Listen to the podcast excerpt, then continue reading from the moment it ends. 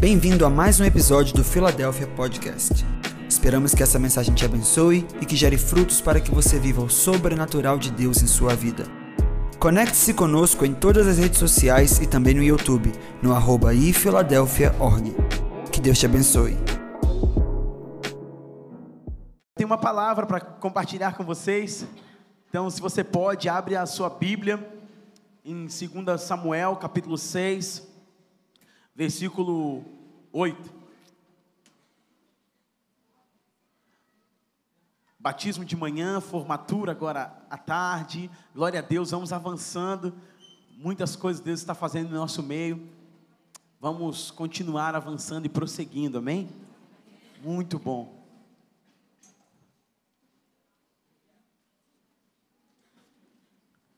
Quem achou, diga amém. Amém. 2 Samuel capítulo 6, versículo 8. Quem não achou, diga misericórdia. Vou te dar uma dica aí, 2 Samuel vem depois do 1 Samuel. É só você achar o Samuel aí. Glória a Deus. Vamos ler a palavra de Deus. Diz assim: Desgostou-se Davi porque o Senhor irrompera contra Uzá e chamou aquele lugar Pérez usar até o dia de hoje. Temeu, temeu, temeu Davi ao Senhor naquele dia e disse: Como virá a mim a arca do Senhor? Não quis Davi retirar-se junto de si a arca do Senhor para a cidade de Davi, mas a fez levar à casa de Obed Edom. Fala com o irmão que está do seu lado. A fez levar à casa de Obed Edom. Ficou a arca do Senhor na casa de Obed-Edom, o Geteu, ou Giteu, é, três meses. Diga para o irmão que está três meses. É o suficiente para o Senhor te abençoar e mudar toda a sua casa. Se você crer, levanta a mão para o céu e diga: Eu preciso dessa palavra, Senhor.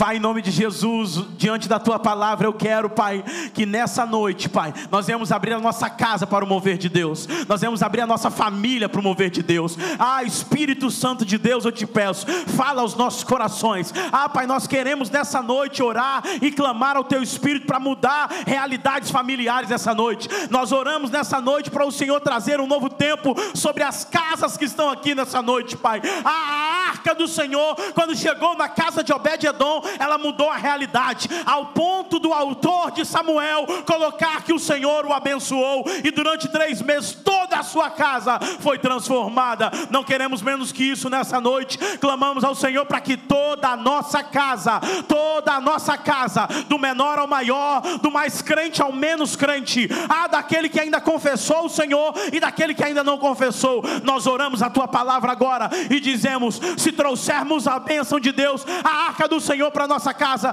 toda a nossa casa será transformada, Pai. Essa é a nossa oração que fazemos, te pedimos, crendo que o Senhor está operando, crendo que o Senhor está movendo, crendo que o Senhor está fazendo, Pai, trazendo respostas de oração nessa noite sobre as nossas vidas e sobre as nossas casas. Essa é a nossa oração e quem crê, diga um amém bem forte. Amém. amém. Glória a Deus. Irmãos, a Bíblia prega por si só. A Bíblia prega por si só. Quando entendemos isso, irmãos, vamos amar e valorizar muito mais a palavra de Deus. Amém? Amém. Sempre que lembro, te faço essa pergunta: Como está o seu plano de leitura bíblica anual? Pergunta irmão que está do seu lado: Como vai o plano bíblico de leitura? Estamos entrando no segundo semestre e é uma boa oportunidade para colocar algumas coisas em ordem que você não fez no primeiro semestre, amém? Então eu, eu, eu, acredito muito em tempos e ciclos. Acredito muito que Deus nos dá janelas de tempos e temporadas para cumprir propósitos. E acredito que quando vira um ciclo, virou um semestre, é uma nova oportunidade de Deus para a gente colocar algumas coisas em ordem. Amém? Então eu quero profetizar que os próximos seis meses da sua vida serão muito melhores do que os primeiros seis meses que passaram nesse ano. Mas como diria Dona Eliette, minha mãe que está ali e não me deixa mentir, a Bíblia diz: faça a sua parte, que eu. Aleluia, glória a Deus. É, estamos diante da palavra de Deus, irmãos. E o que eu quero ministrar para você hoje é: abra a sua casa para o mover de Deus. Fale para o irmão que está do seu lado. Abra a sua casa para o mover de Deus. Aleluia. Aleluia. É, sabe, Filadélfia nasceu, estava até lembrando ali com o apóstolo a data, porque eu não sou muito bom de ano, eu guardo histórias, mas não guardo datas. Que Filadélfia nasceu é, quando Deus estava mostrando o apóstolo, falando, escrevendo, né, apóstolo? Eu estava escrevendo sobre o, o mover de Deus nas casas. Deus ia fazer um avivamento nas casas, não é isso? Era o ano de 99. 99. E quando o senhor estava escrevendo ali, a apóstola te chama, você olha na televisão, a apóstola Valnice estava falando sobre o mover de células na época, não é isso? Nasceu nesse contexto de entender que Deus queria trazer um avivamento para as casas nasceu nesse contexto de entender que a, a Deus ia alcançar casas, cada casa, em cada rua, em cada cidade, em cada rua uma casa, em cada casa um ministro, em cada é, é, é, mover de Deus para tomar a cidade, porque entendemos que Deus tem um alvo e o alvo de Deus é a sua casa. O alvo de Deus é abençoar a minha casa e a sua casa. E entendemos isso. E, e, e entendemos que Deus quer fazer isso. Então, Filadélfia nasce nesse contexto. E diante disso, temos ido para as casas e abençoado as casas, irmãos, através dos nossos GCs. Isso tem sido uma coisa linda, uma coisa maravilhosa, uma coisa poderosa. Eu também ouvi, ouvi sentado numa mesa no ano 2014. É, eu lembrei dessa história também. É um pastor chamado Jeremy Nelson ele estava em Brasília, eu estava em Brasília jantando com é, é, esses pastores, e esse pastor americano estava lá falando, discípulo do Peter Wagner, ele disse que o, o, último avivamento que Deus queria trazer, ele ia trazer através das casas, através das famílias. O modelo de Deus para esse último avivamento seria através das casas. Nós vivemos, é, vivenciamos pandemia, estava tudo fechado, mas a nossa casa estava aberta. A nossa casa estava pulsando por algo de Deus, amém ou não amém? Então, o alvo de Deus é abençoar a minha casa e a sua casa. O alvo de Deus é abençoar a minha família e a sua família. Quando entendemos isso, irmãos, Deus quer fazer de novo na minha casa e na sua casa. A igreja é o ajuntamento dos santos. A igreja é o lugar onde somos equipados, mas somos enviados e retornamos. Jesus, por várias vezes, curou pessoas e ele falou: Eu quero te seguir. Ele fala: Não, não, não vai me seguir. Como assim? Não, você vai voltar para sua casa e você vai arrumar aquilo que tem lá. Você vai voltar para sua casa e você vai deixar fluir essa vida que está tocando em você, vai tocar também na sua casa. Então eu estou sentindo de Deus que Deus está falando assim: volte para sua casa e coloque as coisas em ordem. Eu estou sentindo de Deus aqui, volte para sua casa e deixe o rio de Deus fluir lá naquele lugar, é lá que Deus vai trazer o fluir de Deus. Quando Deus estava falando com Abraão, Abraão, sai da tua terra, tua parentela, casa do teu pai. Você vai ver que eram lugares que Deus queria trazer a bênção dele. Você vai ver que é, é, a viúva é, a viúva lá de Segunda Reis, é, ela fala assim: eu não tenho, o que, que você tem em casa? Fala com a pessoa que está falando, o que, que você tem em casa? O que, que você tem em casa? Quando você olha para sua casa, o que você vê? O que você tem? E a viúva estava assim, endividada, entregar os filhos para os credores. É, já, já, tinha, já, tava, já tinha perdido o marido, que era um profeta, mas que perdeu. E agora é, o profeta pergunta para ela: O que você tem em casa? Deus sempre, que, quando quer nos desafiar, nos faz perguntas. Deus sempre, quando quer é, revelar o nosso coração e motivação e lugar que estamos posicionados, Ele nos faz perguntas. Jeremias, o que você vê? Ah, viu uma vara de amendoeiro, disseste bem, você viu certo. E conforme você vê, é conforme aquilo que Deus vai operar, porque Deus não opera naquilo que você não está vendo e não está acreditando. Para Deus operar, você precisa crer pela fé, ver pela fé. Por isso que quando entramos no reino de Deus, já entramos para enxergar. Por isso que Deus diz, Jesus disse para Nicodemos: se você nascer de novo, você vai ver o reino de Deus porque nascer de novo é o primeiro passo para Deus nos dar olhos espirituais para enxergar aquilo que Ele tem para nós. Quando Eliseu está cercado por exército e o seu servo não está vendo, ele diz o que? Ele não repreende o inimigo, ele não é, é, é, manda o diabo embora, ele não pega armas para lutar, ele diz: Eu oro para que o Senhor abra os olhos do moço, para que ele veja que tem na sua casa? E ele disse: E ela disse: Eu só tenho uma pequena botija de azeite. Ela não reconhecia o que Deus tinha dentro da casa dela. Jacó não reconheceu que Jessé, que Jacó não reconheceu que José era um futuro governador. Jessé não reconheceu que dentro da casa dele tinha um rei. O que tem na sua casa? Ele falou: só tem uma pequena botija de azeite. Então ela olha com um, desprezo para a unção, mas era a unção que ia salvá-la, era a unção que ia transformar, era a unção que ia quebrar o jugo, era a unção que ia mudar a realidade dela, era a unção que ia levar ela para um outro nível, era a unção que ia quitar a dívida, era a unção que ia liberar o mover do Espírito Santo. E a Bíblia fala que quando ela entra em casa, ele, o profeta fala assim: pega as vasilhas emprestadas, entra na sua casa e fecha a sua porta. E agora os filhos que estavam vendo a escassez vão ver o azeite multiplicar dentro da sua quero liberar uma palavra para você nessa noite. Aonde teve a dor, onde teve o trauma, Deus vai trazer a cura, Deus vai trazer a vida.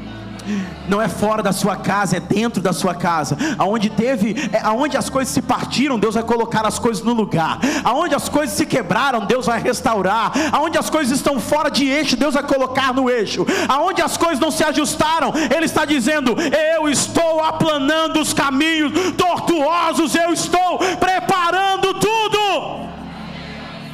na sua casa. Deus está enviando anjos na sua casa para mudar realidades, para quebrar aquilo que precisa ser quebrado.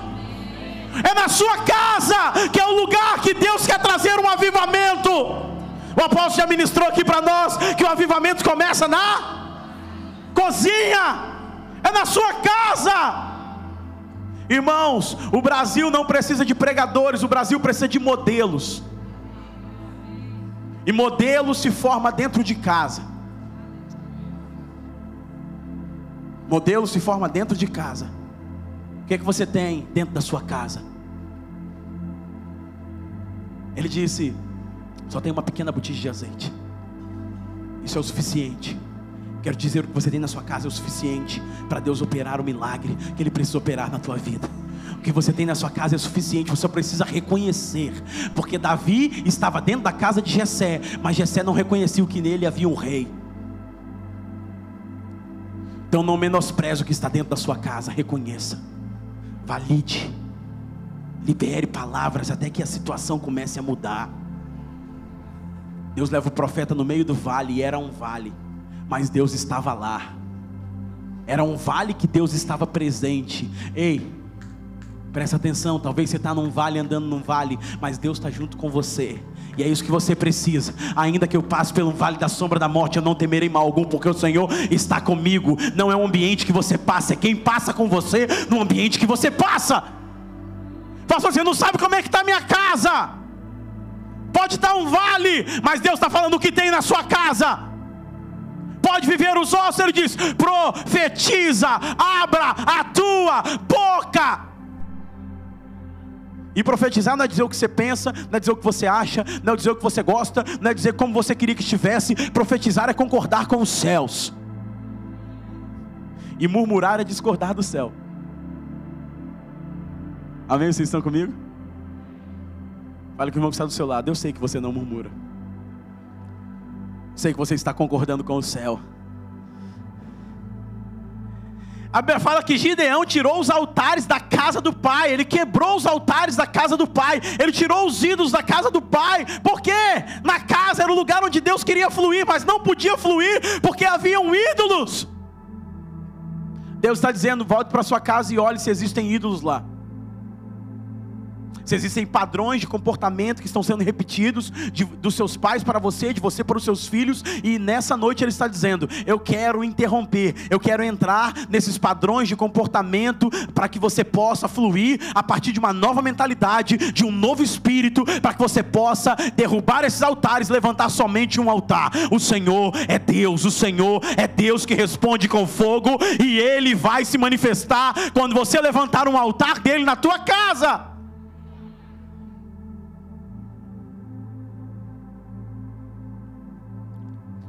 Podia citar aqui centenas de casas que a Bíblia cita. Mas quero dizer que o próprio Jesus, ele foi em várias casas. O próprio Jesus. Continue com foco em Obed-Edom que você vai entender o que eu vou falar. Jesus foi na casa de Pedro e na casa dele ele levou cura para a sogra de Pedro. Ele cura aquela mulher. Ele vai até lá e cura, ele foi na casa. Jesus vai em, lá em Cafarnaum e aquele paralítico que é descido pelo teto, pelos seus amigos.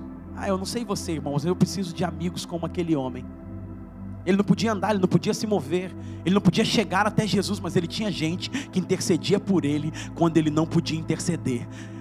Você não está entendendo o que eu estou falando. Ele tinha gente que carregava ele até Jesus quando ele não podia chegar. Eu não sei na tua vida, mas tem hora na nossa vida que a gente não consegue chegar direito até Jesus. A gente está paralisado. Eu não sei se você é muito crente ou se já passou por algum momento desse. Você está numa prova, está numa luta, numa dificuldade. Parece que o céu está de bronze, você não consegue clamar. Mas perto de você tem gente que está te levando para perto de Jesus. Tem gente que não mede impossível para te conectar com o Rei. Tem gente que, se for possível, passa por cima da dificuldade, passa por cima do desafio, por quê? Para te levar na casa que Jesus está curando, para te levar na casa que Jesus está movendo, para te levar na casa onde Jesus está operando. Ande com gente que te leva para Jesus. Isso é uma boa palavra. Fala com a pessoa que está do seu lado. Ande com gente que te leva para Jesus. Fala assim, anda com gente que não para nos desafios. Fala com ele. Anda com gente que não para nos desafios. Muita gente olha, ah, mas tá cheio. Nossa, muita gente, tá nem gelando o ar. Anda com gente que pula por cima de muro e telhado, que abre buraco, que é criativo. Eu não sei você, mas é a criatividade para chegar até Jesus. Abre o telhado e aí Jesus vendo a fé dos quatro. Não foi a fé do homem, foi a fé dos quatro. Ele viu a fé dos quatro e por causa dos quatro curou o quinto. Uma boa pregação sobre os cinco ministérios aqui. Quatro se movem, um está parado, restaura aquele que está se movendo. Entendeu, Silvio? Anda com gente que está te levando para Jesus. Eu não sei, mas tem que andar com gente que está te levando para casa onde Jesus está se movendo. Gente, Jesus está se movendo, eu só preciso saber em qual casa que é. Fala com o irmão que está do seu lado, Jesus está se movendo na minha casa. Fala com ele, Jesus está se movendo na minha casa. Fala, fala com ele, Jesus está se movendo na minha casa. Aleluia, aleluia. Jesus levou cura na casa da sogra de Pedro. Quantas casas precisam de cura? Quantas casas precisam de restauração? Quantas casas precisam de vida? Quantas casas tem pessoas que estão paralisadas na depressão, no medo, nos traumas, na dor, na ferida? O nosso Jesus não ficava inerte em relação a isso. O nosso Jesus não esperava que as pessoas viessem ao lugar onde ele estava. Ele ia saber onde, pastor Hélio? Ele ia nas casas. E lá ele curava, e lá ele movia, e lá ele tocava, e lá ele transformava, e lá ele restaurava. Eu quero te dizer hoje: Jesus está colocando o endereço da tua casa para tocar e transformar, para quebrar aquilo que está paralisado, para curar aquilo que está enfermo, para restaurar aquilo que precisa ser restaurado. Eu não sei você, mas eu preciso que Jesus passe na minha casa. Eu não sei você, mas eu preciso que Jesus vá na minha casa. Então Jesus ia nas casas das pessoas. Jesus foi na casa de Mateus, Levi, um publicano, cobrador de impostos. Mas Jesus foi lá. Porque ele tinha que levar arrependimento para aquele lugar. Quantas casas Jesus não precisa ir através de nós para levar arrependimento e cura? Quantas casas Jesus não precisa ir? E eu, eu, eu, sinto que Jesus está indo em direção à nossa casa hoje. O primeiro milagre que ele fez foi, foi numa cerimônia de casamento, irmãos. Mostrando para nós que muito maior milagre ele quer fazer fora quando você entender do que dentro. As nossas reuniões são para celebrar e testemunhar aquilo que Ele está fazendo, mas durante a semana toda você está na sua casa. E é lá o campo de atuação, o campo de movimento, o campo onde Deus quer atuar, o campo onde Deus quer fluir, o campo onde Deus quer te usar para treinar os seus filhos, não só educá-los, mas treiná-los para serem profetas desse tempo. É lá que Deus quer te dar palavra de conhecimento de como deve servir a tua casa. É lá que você vai orar, é lá que você vai ungir os seus filhos de madrugada, é lá que o alvo do milagre de Deus é lá.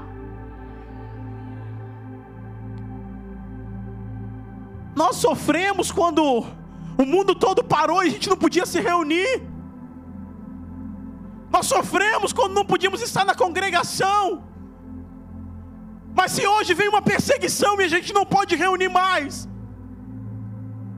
o que eu quero te dizer aqui hoje é que Deus está preparando, nos preparando para viver um avivamento que talvez a gente não possa se reunir mais, mas na minha casa, na sua casa, na sua casa, na sua casa, na sua casa, na sua casa, na sua casa, na sua casa, quando fechar a porta, o azeite vai fluir, a vida vai fluir, a cura vai brotar, Deus vai fazer na sua casa. Deus está falando: Eu quero fazer na tua casa. Eu quero fazer na tua intimidade. Eu quero fazer no teu secreto.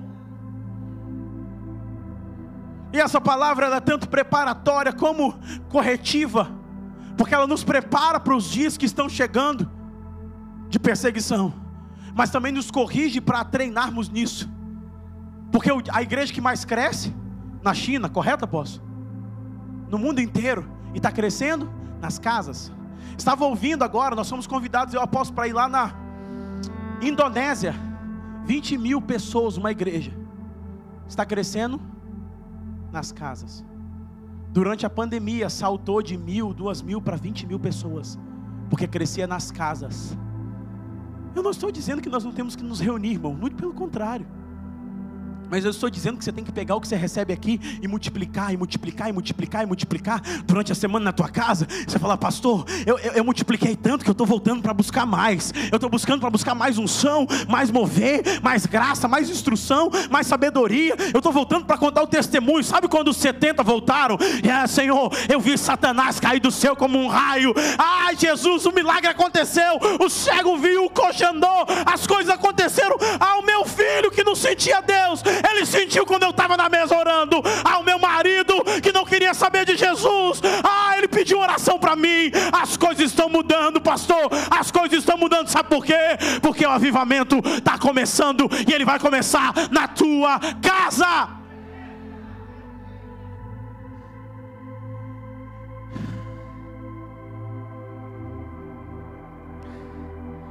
Jesus foi na casa de Simão, leproso. Porque Jesus não deixa de ir na casa daqueles que mais precisam. Jesus poderia falar: lá eu não piso, mas ele foi. Porque tem gente que talvez está esperando Jesus chegar para curar, para restaurar, para trazer vida na sua casa. E se acha indigno de receber o Mestre, mas ele está dizendo: Eu vou. Fala com o irmão que está do seu lado: Jesus vai. Jesus vai. É só você abrir a porta. Porque ele gosta tanto de casa que ele bate na casa. Lá em Apocalipse, capítulo 3, versículo 20: Eis que estou à porta e bato. Eu quero entrar. Eu quero entrar na tua casa. Ah, mas pastor, está tudo do meu jeito. Jesus, quando entra, faz do jeito dele. E só tem como a gente crescer em fé, é, aprenda isso. Só tem como a gente crescer em fé quando Jesus entra para fazer do jeito dele. Quando ele faz do jeito dele, não é do nosso jeito. Então a gente perde o controle. A gente não gosta de perder o controle, não deixa ele fazer do jeito dele. Mas quando ele entra, ele faz do jeito que tem que fazer. Então, para Jesus fazer, não vai ser do seu jeito. Fala com o irmão que está do seu lado. Eu gosto que você fala, porque Deus está falando com ele, você reforça isso. Fala, Jesus vai fazer do jeito dele. Não queira controlar. Fala com ele. Não queira controlar. Deixa, fala com ele. Deixa. Deixa ele fazer. Porque tem gente que ora tanto para Jesus fazer, mas quer que faz do jeito dele. E Jesus está falando: eu vou entrar, mas quando eu entrar, eu vou fazer do meu jeito.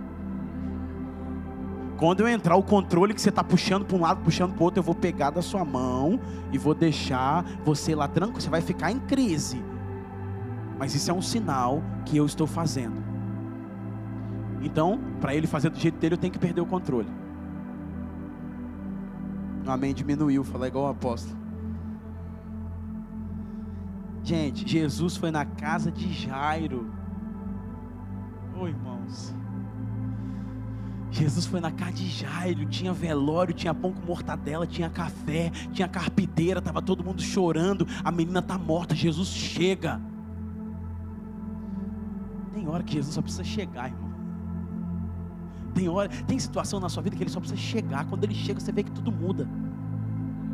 Quando ele chega, você vê que tudo muda, tudo muda. Ele chega, o velório está acontecendo. Ele já tinha um recado no meio do caminho: a menina está morta. Não incomode do mestre. Porque tem sempre alguém no meio do caminho tentando impedir de Jesus chegar na tua casa, mas não vai. Aí quando chega lá, ele chega. Ele fala assim: Ó, a menina não está morta, a menina dorme. Aí todo mundo começou a fazer o que? Rir dele. E a Bíblia diz que Jesus mandou todo mundo que estava rindo sair. Por quê? Milagre não acontece onde tem incredulidade. Milagre não acontece num ambiente onde tem gente torcendo contra para não acontecer. Aí ele fala: tira todo mundo. E ele vai da casa, ele vai para o quarto.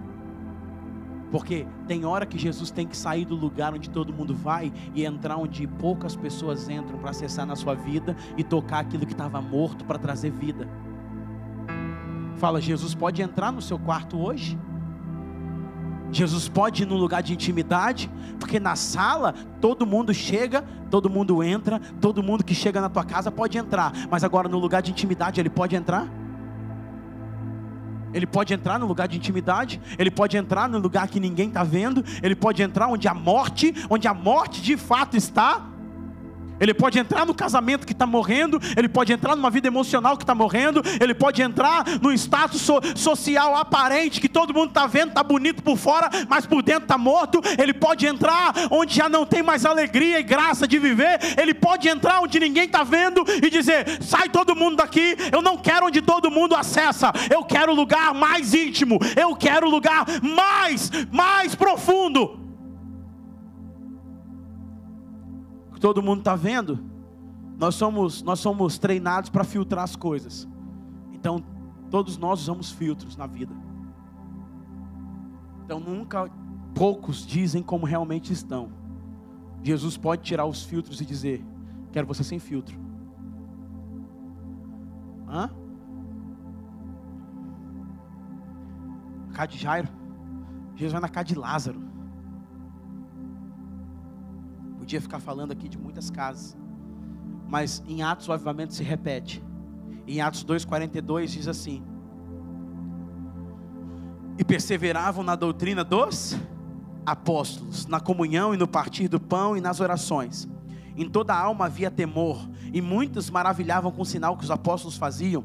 E, e, todos os que criam estavam juntos, e tudo em comum. Vendiam suas propriedades e seus bens, repartiam com todos, segundo cada um havia necessidade. E perseveravam unânimes todos os dias no templo e partindo o pão em casa comiam juntos com alegria e com sigileza de coração, louvando a Deus e craindo na graça de todo o povo, e todos os dias acrescentava o Senhor à igreja aqueles que se haviam de si salvar. Que fez a igreja de Atos perseverar e crescer. Elas se reuniam no templo, mas também se reuniam partindo pão nas casas. Porque as casas sempre foram o alvo do milagre. Pensar que nos últimos dias, o apóstolo Paulo falou que é, todo tipo de gente no mundo teria amantes de si mesmo, avarentos, ele está lá em 2 Timóteo capítulo 3, está falando sobre o perfil de homem que ia habitar na terra nos últimos dias. Pessoas indiferentes, pessoas que eram é, é, filautosas, amantes de si, só iam procurar é, benefício próprio. Ele falou sobre tudo isso. E quando nós falamos de, de ser é, é, igreja em casa, de ser igreja nas casas, né? Através da congregação aqui no domingo, mas ser igreja nas casas durante a semana, através do nosso GC, através da sua família, da sua casa, nós temos dificuldade, por quê? Porque, primeiro, nossa vida se tornou muito corrida. Conta nos dedos quantos amigos você tem e investe tempo nesses relacionamentos. Nós estamos empobrecendo socialmente. Nós estamos empobrecendo socialmente. Temos é, é, a rede social que mais nos deixa antissocial do que tudo. Não estou dizendo que eu não uso rede social, não estou falando que, que é do diabo, não estou falando isso. Estou falando como a gente está administrando isso. Em todos os lugares que estamos, não, não celebramos a pessoa que está conosco, sempre estamos com o celular na mão. E toda vez que estamos perto de alguém, e, e na mesa, no bate-papo, numa conversa, na família, e pegamos o celular e estamos dizendo: a sua, a sua presença não é tão importante para mim, eu buscar uma coisa lá fora mais importante. Perdemos a capacidade de nos relacionar. Só que a base da igreja, a igreja primitiva, ela cresce no relacionamento, com base nas casas, partindo o pão nas casas, comendo nas casas, orando nas casas, na, na doutrina dos apóstolos nas casas desenvolvendo nas casas. E Deus está falando: eu quero fazer de novo nas casas. Mas o afastamento, a necessidade de se emancipar para querer andar sozinho e não prestar conta para ninguém. O, o, a, o envolvimento com a própria vida ao ponto de não ter espaço para ninguém entrar ou ao ponto de ter é, um perfil é, tão perfeito de relacionamentos de pessoas que se esperam, que não encontram ninguém para se relacionar.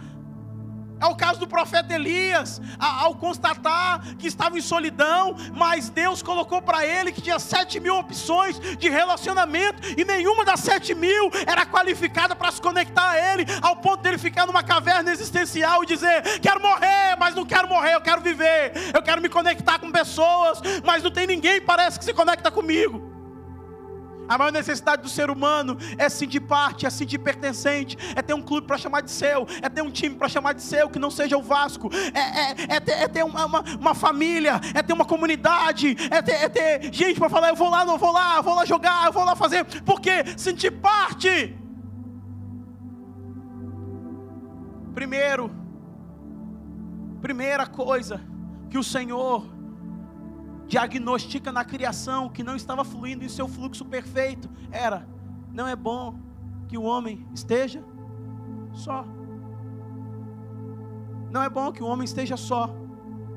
Deus disse que não era bom, Deus falou, não falou que não era possível. Não é bom parecer de Deus. Não é bom diagnóstico divino. Não é bom posicionamento de Deus. Cria Eva. Tanto que se conecta tanto que Deus tirou Eva de Adão. Para que eles pudessem se conectarem. Então, não é bom, mas é possível. Então, nós estamos num mundo repleto de informações e as pessoas ainda sofrem de solidão. Por quê? Porque estão caminhando contra. Não tem mais tempo para receber ninguém na casa, dá um trabalho danado receber alguém em casa pessoas não querem, até querem, mas querem do jeito delas. Então, você está vendo que é, é, a construção, a construção social está empurrando você para uma solidão?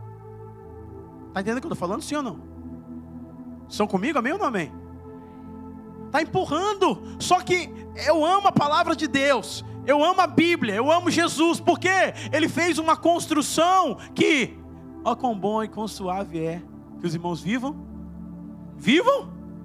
É como um óleo precioso que desce sobre a cabeça, sobre a barba de Arão e toma até as suas vestes. O que, que ele está dizendo, irmãos? É uma comunhão que impregna, é uma comunhão que gera vida, é uma comunhão que cura, é uma comunhão que restaura, é uma comunhão que impulsiona. Não estou falando que não vai ter problema, porque tem gente, claro que não aqui, apóstola Leila, quer se relacionar, mas não quer se ofender. Tem gente que quer se relacionar, mas não quer. Você veio de uma família, o outro veio do outro. Você veio de um, de um, um histórico, a outra pessoa veio do outro. E tem gente construindo uma ilha murada na sua vida e está sofrendo de solidão porque não estende a mão para outra pessoa para poder se conectar. E aí precisa viver a base do barulho, a base da dopamina, a base das coisas que a sociedade oferece. Enquanto Deus está falando, eu quero visitar sua casa, eu quero visitar sua família, eu quero trazer vida para a sua vida. E sabe onde está a vida? Adão estava sozinho. E onde estava a vida? A vida. Adão não era um homem de oração? Era todo dia Deus não vinha falar com ele. Adão estava carente de Deus? Adão estava sozinho. Mas Deus falou: não é bom que ele fique só. Ele não tem ninguém para comungar. Ele não tem ninguém para compartilhar com ele. E ele não está falando só aqui do casamento família. Claro que isso é casamento família. Mas está falando da necessidade do homem de se conectar.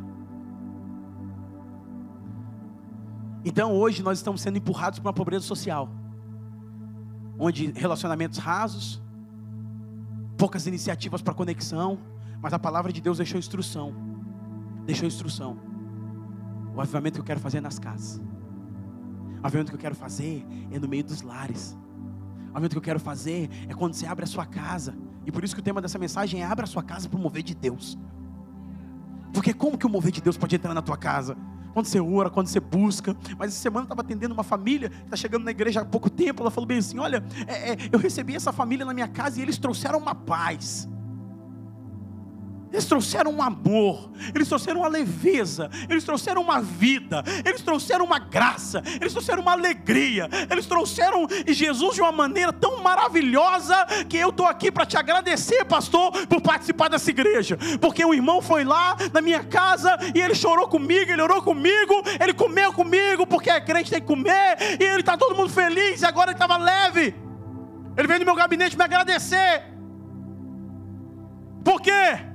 A comunhão que gera vida me resgata de, uma, de um vazio existencial, de uma solidão. Só eu passo por isso, estou sozinho, ninguém me ama. É meu Deus, ai meu Deus, tadinho de mim.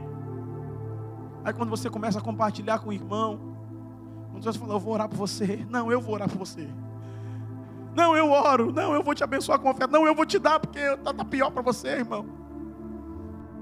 Não, eu trouxe um bolo, não eu trouxe um pão. Não, come os dois. Não, vou servir você, não, eu que sirvo primeiro. E aí tem vida na comunhão, irmãos.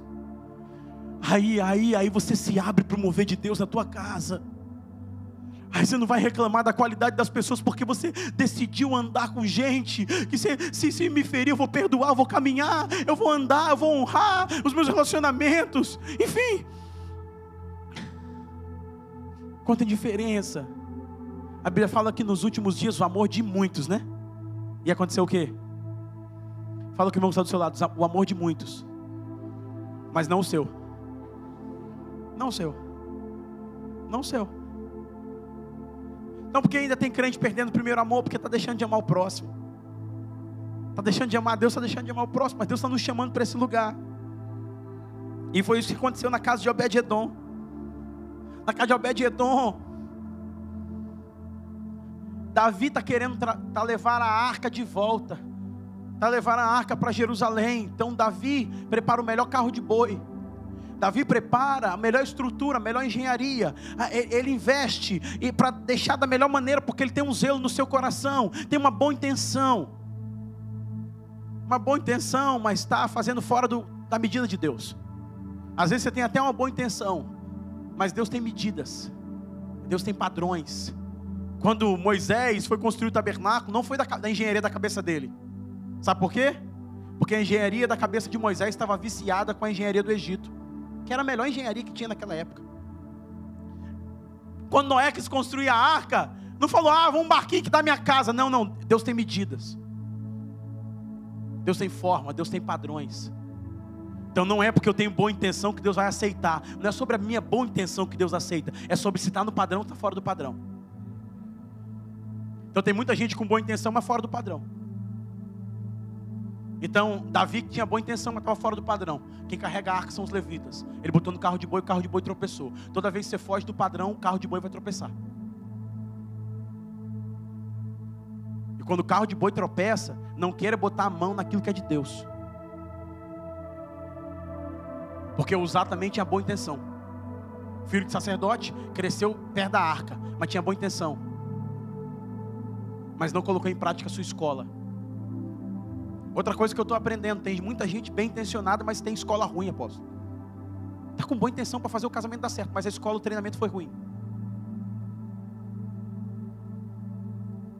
Uzá tinha boa intenção, mas tinha perdido o temor. E ele morre. Sabe da história, né? O carro de boi balança, ele toca, puf, fulminado. Porque para restaurar o padrão, Deus tem que restaurar o temor. Quando se perde o temor, Deus tem que restaurar o padrão. E aí, muitas vezes, algumas coisas acontecem perto de nós e a gente fica assim: Meu Deus, misericórdia. Meu Deus, misericórdia. Foi o Zá que tocou na, na, na, na arca. Mas quando o Zá toca na arca perto de nós, é um sinal. Deus está querendo restaurar o nosso temor. Deus está querendo nos fazer olhar diferente. Deus está querendo nos fazer olhar como nos primeiros dias. Deus está querendo nos fazer voltar para as veredas antigas. Deus está querendo nos fazer voltar a levar a sério aquilo que um dia levamos a sério.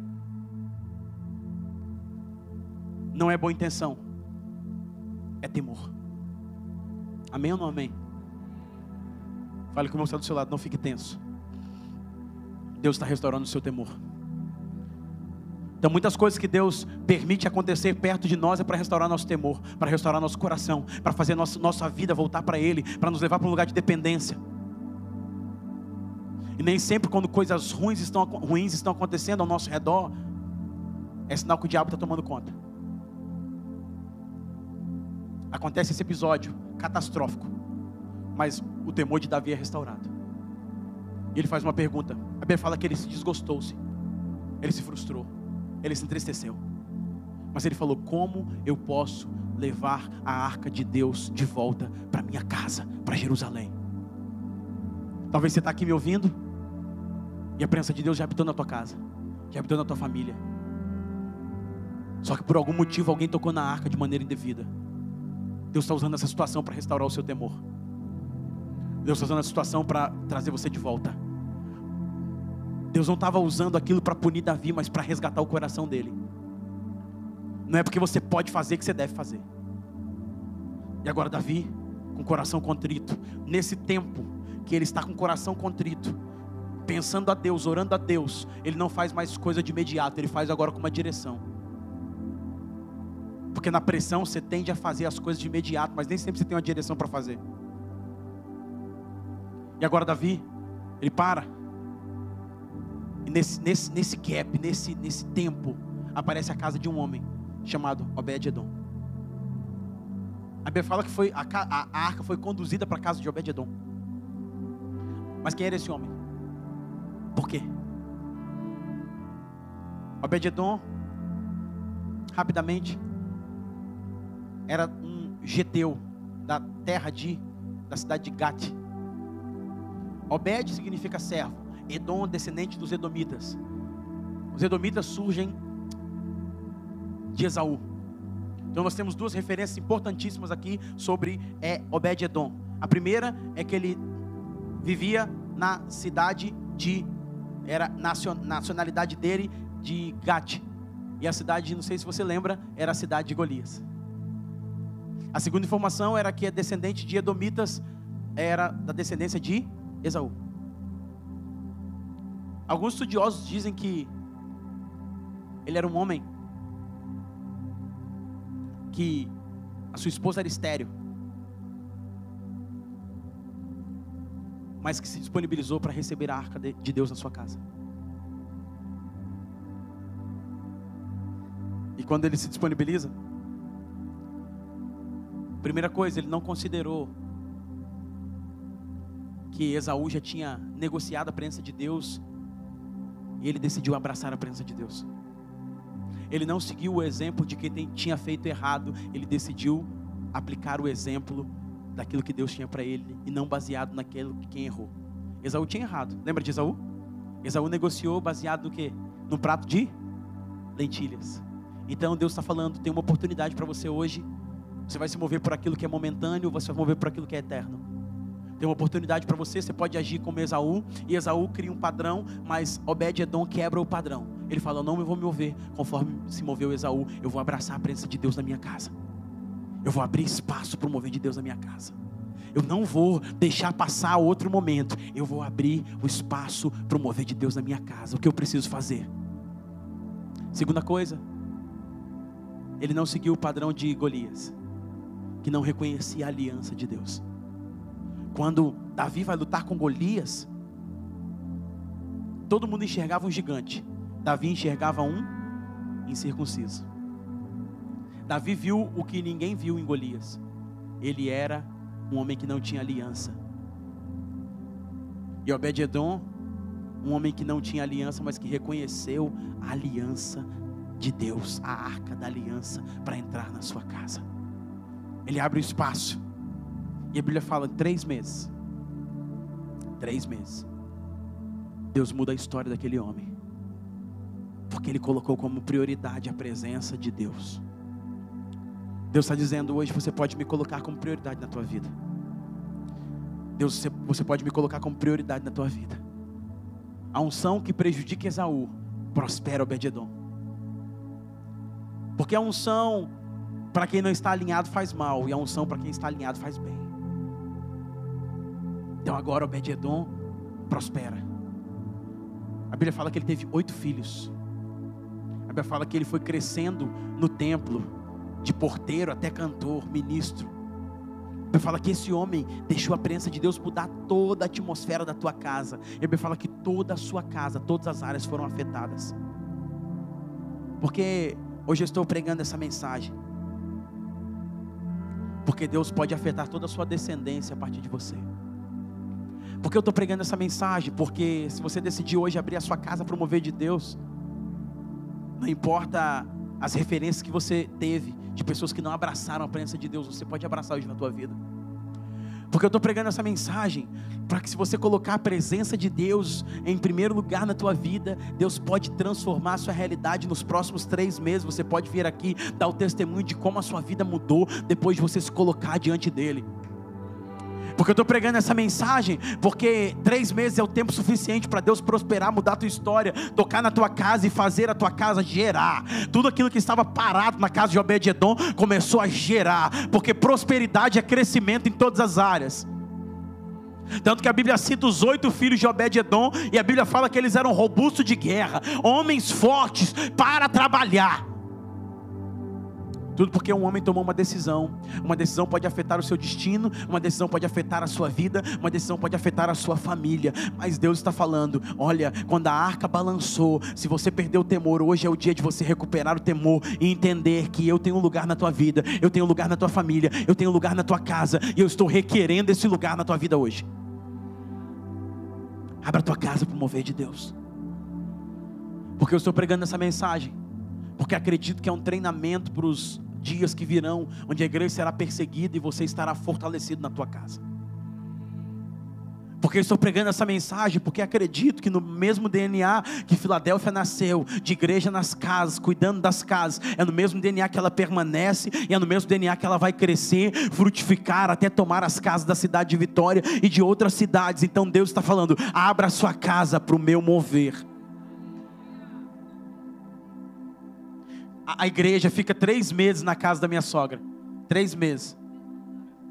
Três casais, por três meses, 90 dias, a arca ficou na casa de Obed-Edom.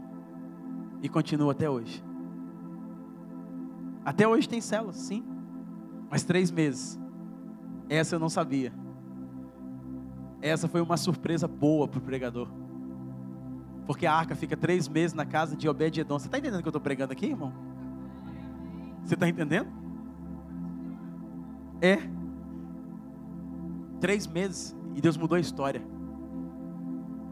Três meses Deus mudou a história. E sempre teve GC na casa, na casa dos apóstolos. Sempre teve. A casa estava aberta. Por quê? É atraindo o mover de Deus para sua casa. Ele falou: Não, a arca não vai ter, ficar sem lugar, não. A arca vai para minha casa. Eu sou voluntário para a arca ir para minha casa. Então, tem vários desdobramentos dessa pregação, irmãos. Mas um deles, para eu poder orar também, é que amanhã também eu começo, nós começamos o treinamento para líderes de GC. Só que a gente tem 28 pessoas que querem abrir GC, mas eu também não tenho 28 casas ainda. E Deus está falando: você quer abrir o mover, abrir, abrir a sua casa para o mover de Deus? Você quer abrir a sua casa para receber o mover de Deus? Você quer abrir e deixar toda essa cultura antissocial para poder fluir naquilo que Deus tem? Ou você só quer a bênção, ser abençoado e ir embora? Três meses, Filadélfia fica dentro da casa. E depois ela sai. E ela vai para cinco cidades, ela vai para nações, ela vai para Moçambique, vai para Israel, vai para onde você imaginar. Porque começou em casa. E Jesus ele falou uma coisa interessante, João 14. Não estupe vosso coração, crer de Deus e também em mim, porque na casa do meu Pai há muitas moradas. Se não fosse assim, eu não vos teria dito: eu vou preparar lugar para você. Então, quando você abre sua casa para o mover de Deus na terra, o próprio Jesus está preparando uma casa e uma morada para você lá no céu. Jesus está nos despertando para esses dias. Jesus está nos despertando para esses dias. Não é hora mais da gente brincar e fingir que não é conosco. É hora da gente colocar a mão no arado e não olhar para trás. Tem pessoas que estão esperando por você. Tem vidas que estão esperando por você. E talvez uma maneira, pastor, eu não sou pregador, eu não sei comunicar, mas talvez você pode abrir sua casa. Você pode receber um GC na sua casa, você pode receber um GC de mulheres na sua casa, você pode receber um GC de casais na sua casa, pode receber um GC de adolescentes na sua casa, você pode receber, porque assim você está abrindo a sua casa para o mover de Deus. Isso não te isenta de orar pelos seus filhos, não te isenta de buscar a Deus, mas é uma possibilidade a mais para Deus poder abençoar e prosperar a tua vida, para que você cumpra o princípio. O princípio está aí, e quando cumprimos o princípio, Deus nos abençoa. Então fica de pé no seu lugar. Quero orar por você. Três meses. Três meses. Deus está. Eu vou orar para que Deus restaure o temor de pessoas aqui. Eu sinto que Deus está restaurando o temor de pessoas aqui hoje. Eu sinto que Deus está dizendo: olha, a arca balançou e você teve consequências, mas eu fiz isso para você entender que eu estou no controle para resgatar o seu coração, para restaurar o seu temor, para restaurar a tua vida e para que você volte. Para que você volte. Então talvez tem pessoas que estão aqui hoje e precisam voltar para esse lugar onde o temor é restaurado, onde a vida é restaurada e onde o Senhor pode falar: Eu estou abrindo a minha casa para o mover de Deus e esse temor foi restaurado na minha vida. E talvez tem pessoas que estão aqui hoje falando: Eu quero abrir a minha casa, pastor. Quero abrir minha casa para o mover de Deus. Eu quero abrir a minha casa para aquilo que Deus vai fazer. Então, se você está aqui e sente que Deus está restaurando o temor na tua vida, e sente que Deus está restaurando é, a tua vida, coisas estão acontecendo, e você fala, pastor, não sei por que isso aconteceu, estava com a intenção boa, mas Deus está usando isso para restaurar o seu temor. Levante uma de suas mãos, eu quero orar por você. Se você sente que Deus está restaurando o seu temor hoje, levante uma de suas mãos, eu quero orar por você. E logo após eu vou orar para aqueles que querem abrir a sua casa para o mover de Deus. Logo após eu vou orar para aqueles que querem abrir a sua casa para o mover de Deus. Se você levantou a sua mão e sente que Deus quer restaurar o seu temor hoje, sai do teu lugar e vem à frente. Sai do teu lugar, nós vamos orar por você rapidamente. Nós queremos orar por você e Deus está restaurando. Se você levantou a mão, vem à frente. Pedi os pastores e líderes para me ajudar aqui, por favor. Mais pessoas levantaram a mão. Vem à frente, sai do seu lugar. Nós vamos orar.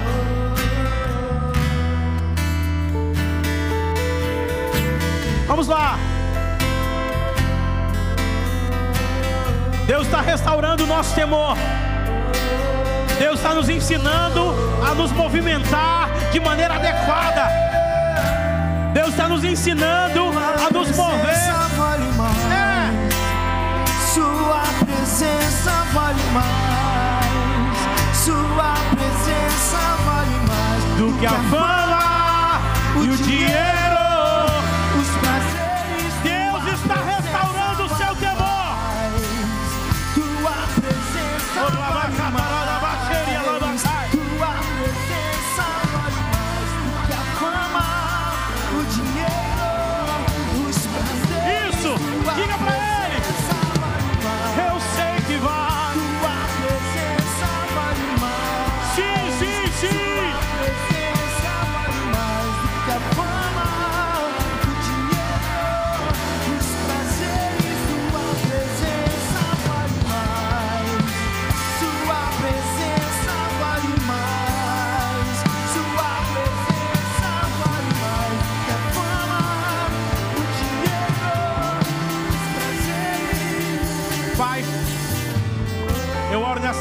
Que o Senhor restaure o temor no coração dos meus irmãos. Para que o Senhor realinhe a rota, realinhe o caminho, para que eles possam refletir, se arrepender e voltar para o lugar, se movimentar com a arca nos ombros e não no carro de boi. Muitos confiam em carros, muitos confiam em cavalos, mas nós vamos fazer menção do nome do Senhor. Isso. Te agradecemos por isso nessa noite. Restaura-nos, nos reposiciona para o teu fluir. Em nome de Jesus. Se você quer abrir a sua casa para o mover de Deus, levante sua mão. Isso. Isso. Eu vou orar por você. Seja para uma, seja para um, um grupo de IAC, seja para receber um grupo de casados para sempre, enfim. Levante sua mão, eu quero orar por você. Depois você vai se inscrever no link que já está disponível para os irmãos. Já está disponível, mas nessa hora eu quero orar. Pai, tua presença vale mais. Nós entramos numa rota de alinhamento, Pai. Num fluxo onde a tua graça nos impulsiona, onde o vento sopra nas costas, estamos posicionados para um avivamento, Senhor. Filadélfia nasce nas casas e é gerada por três meses, Pai. Nesses próximos três meses, eu quero liberar uma palavra, Pai, para aqueles que ouviram, para aqueles que absorveram, para aqueles que vão se posicionar os próximos três meses. Deus vai mudar tudo na tua casa. Deus vai prosperar. Deus vai quebrar a paralisia. Deus vai trazer vida no teu casamento. Deus vai trazer vida nas suas emoções. Deus vai te reposicionar. Um favor vai te seguir. A presença de Deus vai tornar tudo que está infértil em fertilidade. Eu declaro frutos sobrenaturais. Porque hoje, Pai, entramos na rota, Pai, da arca. Entramos na rota da presença. Aquilo que não foi feito por anos será feito nos próximos três meses. Aquilo que não foi feito pela mão do homem será feito pela arca da aliança, será feito pela presença. Aquilo que não foi feito, Pai, pelo braço, pelo braço e pela força humana, será feito, Pai, pela tua presença, pela tua presença. Pai, nós declaramos: Filadélfia está aberto para o mover de Deus. Filadélfia está aberto para o mover de Deus. Nós declaramos uma nova estação, os próximos três meses da tua presença, de manhã, de tarde, de noite, de manhã, de tarde, de noite, de manhã, de tarde, de noite, seremos inundados, encharcados, preparados, despertados recebe, recebe